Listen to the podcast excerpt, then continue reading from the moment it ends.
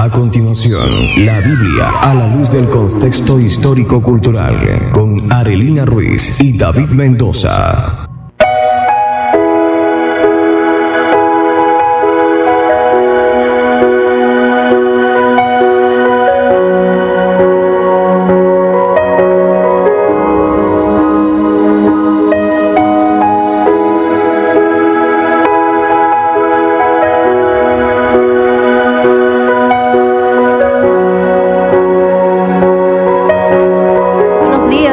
Nuestros amados oyentes. Chava Chalón en esta mañana. Damos gracias a Dios por este tiempo nuevamente aquí con ustedes. Un saludo muy especial para todos nuestros seguidores, nuestros oyentes por podcast. Dios les bendiga grandemente.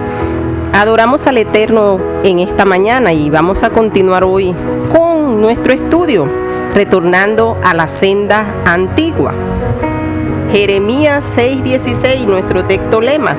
Así dijo Jehová, paraos en los caminos, mirad y preguntad por las sendas antiguas, cuál sea el buen camino, andad por él y hallaréis descanso para vuestra alma. Mas dijeron, no andaremos. Recordaba al salmista en el Salmo 119, en el verso 35, quien decía, guíame por la senda de tus mandamientos, porque en ella tengo mi voluntad. Y vean la oración que hacía, guíame por la senda de tus mandamientos, porque necesitamos ser guiados verdaderamente por este Dios eterno y la única manera de ser guiados por Él es en obediencia a todos sus mandamientos, a todas sus instrucciones. Y estábamos hablando en la clase pasada sobre esa unión, sobre esa forma en que nuestro Señor va a unir a la casa de Efraín y la casa de Judá y hoy quiero recordar Ezequiel 37. Vamos a leer este pasaje. Ezequiel capítulo 37, desde el verso 15. Voy a leerlo y dice así. Vino a mi palabra de Jehová diciendo, Hijo de hombre, toma ahora un leño y escribe en él para Judá y para sus compañeros, los hijos de Israel. Toma después otro leño y escribe en él para José, leño de Efraín y para sus compañeros la casa toda de Israel. Júntalos luego el uno con el otro para que sean uno solo y serán uno solo en tu mano. Y cuando te pregunten los hijos de tu pueblo diciendo, ¿no nos enseñarás qué te propones con eso? Diles, así ha dicho Jehová el Señor.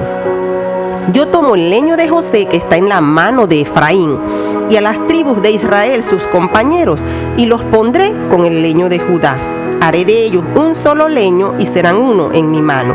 Y los leños sobre los que escriba estarán en tu mano delante de sus ojos y les dirás, así ha dicho Jehová el Señor, yo tomo a los hijos de Israel de entre las naciones a las cuales fueron, los recogeré de todas partes y los traeré a su tierra, haré de ellos una sola nación en la tierra, en los montes de Israel, y un mismo Dios será el rey de todos ellos. Nunca más estarán divididos en dos reinos. No se contaminarán ya más con sus ídolos, con sus abominaciones y con todas sus rebeliones. Los salvaré de todas sus rebeliones con las cuales pecaron y los purificaré. Ellos serán mi pueblo y yo seré su Dios.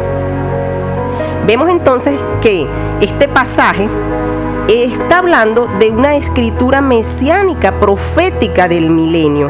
José, es decir, Efraín, la casa de Israel, la casa de Judá, porque cada vez que conseguimos la referencia, como ustedes se dan cuenta, en el verso 18 que dice para José leño de Efraín, está hablando de la casa de Israel, la casa del norte, Efraín, la casa de Efraín como se conoce. Y nos damos cuenta que el Señor está acá uniendo a ambas casas. Es profético de lo que va a ocurrir en el milenio. Las dos casas se van a unir. La casa de José, o lo que es lo mismo, casa de Efraín, casa de Israel. Y las naciones van a seguir la Torah del Señor. Recuerden que en Apocalipsis 7, 8 el Señor habla de todas las tribus que van a estar presentes y habla de cada casa. Y en el verso 8 vemos aquí en Ezequiel 37 de la misma casa de Efraín, porque había un problema. Recordemos el problema. Los dos reinos habían sido divididos cuando reinó Roboán, el hijo de Salomón. Y más adelante vemos cómo las dos casas se dividieron y se convirtieron en la casa de Judá y la casa de Israel o la casa de José, la casa de Efraín, que es lo mismo. Y había algo acá, había un misterio. ¿Cómo Dios iba a unir a estos dos reinos? Ese es el misterio que no se conocía. Pero si vamos a Romanos 11, Pablo habla de este misterio. Dice, no quiero hermanos que ignoréis este misterio, para que no seáis arrogantes en cuanto a vosotros mismos. El endurecimiento de una parte de Israel durará hasta que haya entrado la plenitud de los gentiles. Entonces, este misterio, el reino del sur, la casa de Judá, tiene endurecimiento parcial. ¿Y hasta cuándo va a durar? Hasta la plenitud de los gentiles, hasta que se completen todos estos que van a ser parte de la casa de Israel. Y vean cómo dice Luego el verso 26 dice, luego todo Israel será salvo, como está escrito, vendrá de Sión el libertador que apartará de Jacob la impiedad. Entonces nos damos cuenta que todo Israel, la casa de Israel, van a ser salvos. Importante, dice el verso 27, y este será mi pacto con ellos cuando yo quite sus pecados. ¿Cuál fue el pecado? Haber abandonado los mandamientos del Eterno. Recuerden lo que dice Primera de Juan, capítulo 3, el verso 4. Todo aquel que comete pecado infringe también la ley, pues el pecado es infracción de la ley. Por eso es que el Señor dice que va a perdonar todos sus pecados, todas las infracciones de sus instrucciones que ellos hicieron.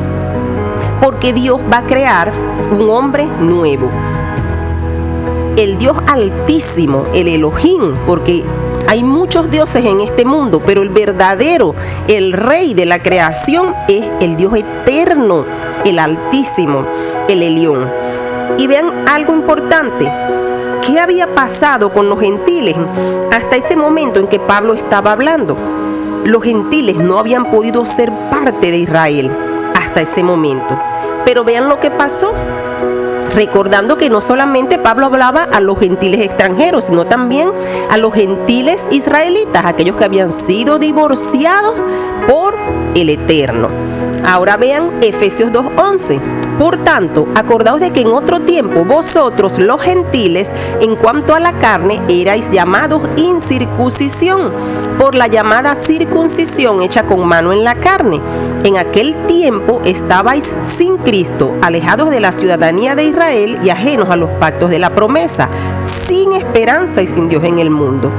Pero ahora en Cristo Jesús, vosotros que en otro tiempo estabais lejos, habéis sido hechos cercanos por la sangre de Cristo. Él es nuestra paz, que de ambos pueblos hizo uno, derribando la pared intermedia de separación, aboliendo en su carne las enemistades. Y vean algo lo que hay entre paréntesis, la ley de los mandamientos expresados en ordenanzas para crear en sí mismo de los dos un solo y nuevo hombre, haciendo la paz, y mediante la cruz reconciliar con Dios a ambos pueblos en un solo cuerpo, matando en ella las enemistades. Y vino y anunció las buenas nuevas de paz a vosotros que estabais lejos y a los que estaban cerca, porque por medio de él los unos y los otros tenemos entrada por un mismo espíritu al Padre. Por eso ya no sois extranjeros ni forasteros, sino conciudadanos de los santos y miembros de la familia de Dios edificados sobre el fundamento de los apóstoles y profetas, siendo la principal piedra, piedra, del ángulo Jesucristo mismo. Entonces nos damos cuenta cuál es el plan. No habían podido los gentiles ser parte de Israel, pero ahora en Yeshua, en el que murió en la cruz, el que hizo ese pacto que lo renovó, los dos iban a ser un nuevo hombre. Él estaba reconciliando a los dos en un solo hombre. ¿Quiénes eran esos dos? La casa de Judá y la casa de Israel. Nos damos cuenta que el Señor está hablando acá de un solo pueblo, un solo y nuevo hombre que es qué cosa? La unión de todas las personas en el único pueblo de Dios. En pocas palabras, está hablando de asimilación. Todo aquel que cree en Yeshua se asimila al pueblo de Dios. ¿Quién es el pueblo de Dios? La nación de Israel. ¿Y cómo pasamos a formar parte de esa nación? ¿Cómo obtenemos esa ciudadanía? Bien claro lo está diciendo Efesios 2, 11 al 24. A través de la fe en Yeshua, tú pasas a ser ciudadano, con ciudadano dice de los santos. Y vean algo importante. Dice que somos juntamente ciudadanos. Y quisiera aclarar un poco acá, en el verso 15, cuando dice que abolió en su carne las enemistades y coloca entre paréntesis la ley de los mandamientos expresado en ordenanzas. Quiero aclararlo porque muchos creen y dicen, profesan que la, la, la ley, las instrucciones de Dios fueron clavadas en la cruz y para ello se basan en lo que dice Colosenses 2.14, cuando dice, anulando el acta de los decretos que nos era contraria.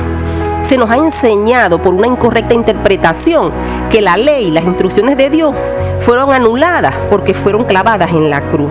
Pero el texto de Colosenses 2.14 no dice que la ley fue clavada, dice el acta de decretos. Pero ¿qué significa esto en el griego original en que fue escrito? Cuando habla de, este acta de decretos, es un escrito de sentencias. La palabra que se usa allí es el Strong 5498 eh, en griego y es hierógrafo, escrito de sentencias, manuscrito, acta, documento legal. Era algo escrito a mano con quirógrafo. Entonces, para saber qué es acta de sentencias, hay que saber que la Torah, la ley de Dios, no es una lista de mandamientos. No son solo mandamientos. La Torah está compuesta por una lista de diferentes aspectos. Tenemos mixbook, hooking. Los mixbook son mandamientos, mandatos, órdenes. Hukim, que es estatuto, eh, porción, tarea. Mishmeret, que es preceptos, responsabilidades, deberes, funciones. Hukak, que son ordenanzas, costumbres, rituales. Torok son las instrucciones, las leyes, las enseñanzas. Y Mishpatim, decretos, veredictos, sentencias, juicios, decisión. No podemos olvidar que la Torah es la constitución de la nación de Israel. Entonces los decretos son la descripción de las sentencias que fueron establecidas por el Creador a causa de las transgresiones del pueblo de Israel. Y esos decretos son mencionados por Pablo en varias de sus cartas, como acabamos de ver en Efesios 2.12. Y vean en Efesios 2.12 observamos cuáles son las sentencias o decretos cuáles son las consecuencias del pecado, es decir, lo que se decretó para el ser humano. Primero dice que estaban sin Mesías, alejados de la ciudadanía de Israel, es decir, no somos pueblo de Adonai, no somos pueblo de Dios ni hijos de Elohim ajenos a los pactos de la promesa, al pacto de Abraham, sin esperanza, o sea, sin vida eterna y sin el Creador con nosotros. Entonces todas estas consecuencias representan una sentencia máxima, que es la muerte, como dice Romanos 6, 23, por cuanto todos pecaron, que es pecado, transgresión de la ley, están destituidos de la gloria de Dios. Entonces la mejor definición de lo que es pena de muerte la encontramos en 2 los tesalonicenses 1.9. Dice los cuales sufrirán pena de eterna perdición, excluidos de la presencia de Adonai y de la gloria de su poder. Estar excluido de la presencia presencia del Creador significa la muerte. Entonces, el acta de decretos se trata de un documento de sentencias a raíz de los cargos o deudas que están contra nosotros por vivir en pecado, las violaciones a la ley, a la Torah, a las instrucciones de Dios que hemos cometido ya sea por herencia, por cultura, por costumbre, por ignorancia o dolosamente. Y es el registro de las sentencias a raíz de las acusaciones que estaban contra nosotros y por las que hubiéramos sido juzgados con muerte y excluidos de la presencia de nuestro Elohim. Entonces cuando dice anuló el acta de decreto y la clavó en la cruz, significa que eliminó la condena que estaba en nuestra contra. No se refiere a los mandamientos ni a la Torah, sino a la condena en nuestra contra. Yeshua, quien dio su, dio su vida en la cruz con su sacrificio, anuló los cargos que estaban en contra de nosotros y fue posible el perdón de pecado. Por eso es que Efesios 2.13 dice, pero ahora en Yeshua, el Mesías, vosotros que en otro tiempo estabais lejos, habéis sido hechos cercanos por la sangre del Mesías. Entonces debemos comprender que la Torah, los mandamientos de Dios, no fueron clavados en la cruz, sino todas las sentencias, la condena que estaba en nuestra contra. Y esto es hermoso porque el Señor nos hace entender, por eso es que hay un solo pueblo. El Señor habla de esa unión, porque todos los gentiles que no somos parte de la ciudadanía de Israel, a través de Yeshua, como claramente lo dice Efesios 2.11, del 11 en adelante, en el verso 13 dice, pero ahora, o sea, hay un cambio en Cristo Jesús, vosotros que en otro tiempo estabais lejos, habéis sido hechos cercanos por la sangre de Cristo. Fuimos constituidos juntamente ciudadanos. Tenemos ciudadanía israelita. Fuimos asimilados en el Mesías. ¿Por qué usted cree que fuimos adoptados? Para darnos los mismos derechos. ¿Cuáles derechos? El de formar parte del pueblo de Dios. Acuérdense que citamos mucho primero de Pedro 2, de 9 a 10. ¿Y por qué citamos Primera de Pedro? Porque tenemos que entender que somos un pueblo, el mismo pueblo, la nación santa, pueblo adquirido por Dios. ¿Y a qué está haciendo referencia Primera de Pedro 2.9? A lo mismo que está escrito en la Torah ese linaje escogido, real sacerdocio, nación santa, ¿quién era? El pueblo de Israel, como nosotros lo hemos venido estudiando. Es un mismo pueblo. Somos asimilados en el pueblo del Eterno. Entonces, Dios les bendiga en esta mañana. Comprendamos que somos parte de pueblo de Israel. Tenemos la misma ciudadanía. Que el Eterno les bendiga. Shalom para sus vidas en esta mañana.